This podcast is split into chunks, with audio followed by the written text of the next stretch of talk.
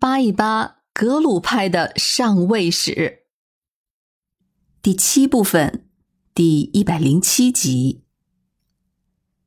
在前两集中，我们讲了中央朝廷和他的代表驻藏大臣，也讲了西藏的政治明星藏王婆罗奈。那么，另一个核心的人物七世达赖，他在哪里呢？还记得当年岳钟琪给雍正皇帝的条陈吗？他提出了数条建议，其中就有建议说让七世达赖转移到内地，以班禅代替之。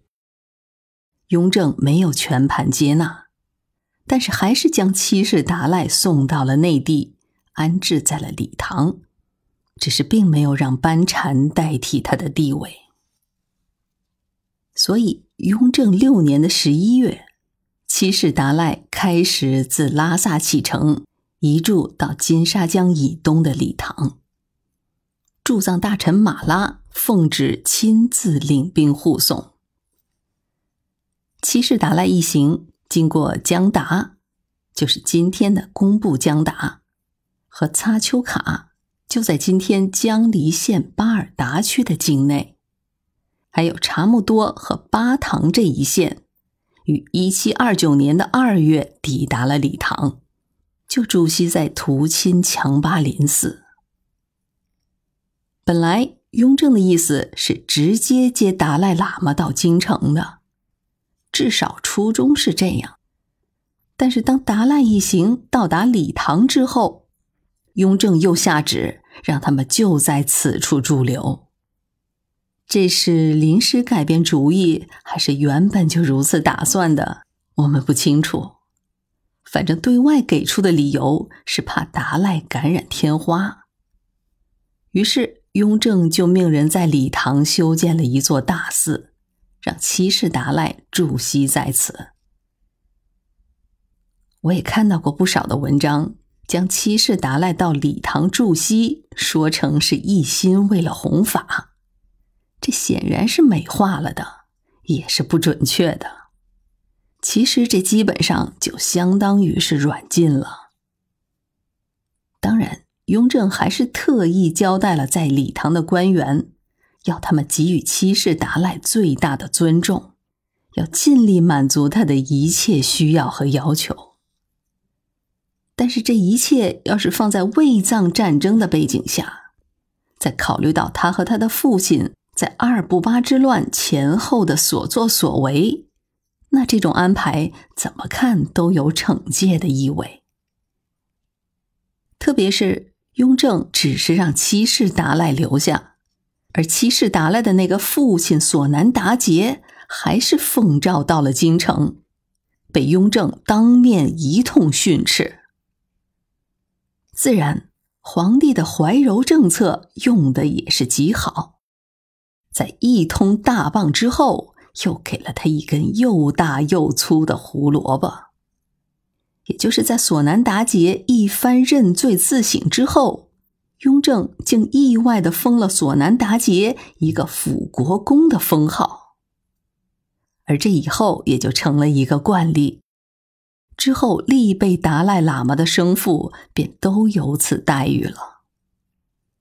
受封之后。索南达杰也回到了礼堂，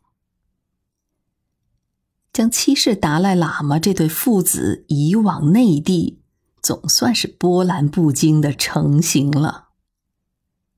我们事后看，清廷可能主要还是出于以下的几点考虑：最大的可能是基于对准噶尔部的担心，自康熙一朝起。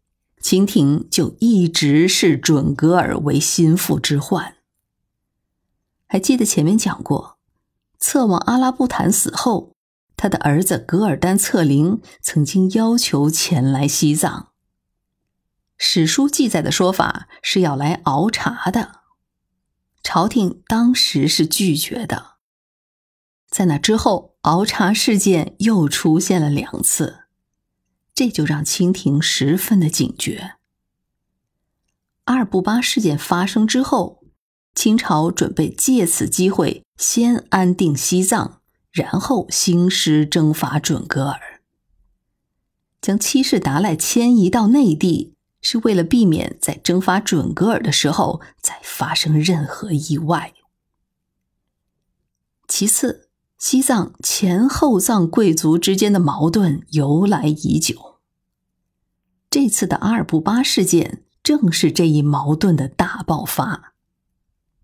七世达赖父子明显的是偏袒前藏的贵族，卷入了这一事件。阿尔布巴等人被处决之后，后藏的婆罗奈当政，那他们的处境也就尴尬了。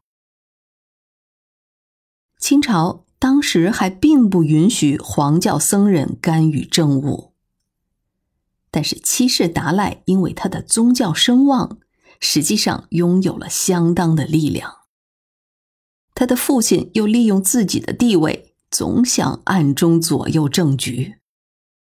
如果再将他们留在西藏，那无疑仍是一个极大的不稳定因素。最后，在阿尔布巴事件之后，清朝意识到了直接控制达赖喇嘛的重要性。清兵入藏平乱之前，七世达赖实际上已经是在前藏的一众噶伦的控制之下了。倘若他们挟持七世达赖再投奔准噶尔，则必将置清朝于极其被动的地位。投鼠忌器，为了防止再度出现类似的局面，在并没有充分信任婆罗奈之前。则更需要多加防范，所以定策将七世达赖父子移往内地。清廷选择建造供七世达赖喇嘛大庙的地点，并不是七世达赖出生的地方礼堂，而是在泰宁。藏语的名字叫做嘎达，也就是在今天四川甘孜藏族自治州的道孚县境内。雍正帝亲自过问庙宇的建造，不惜动用数十万两库银。庙宇样式还特别交代，让朝臣议定，绘成图样，由皇帝亲自下发。之后也仅用了几个月的时间，就建成了一个殿堂楼房一千多间，再加上平房四百多间的一个大庙。雍正亲赐庙名慧远，并且亲撰慧远庙碑文。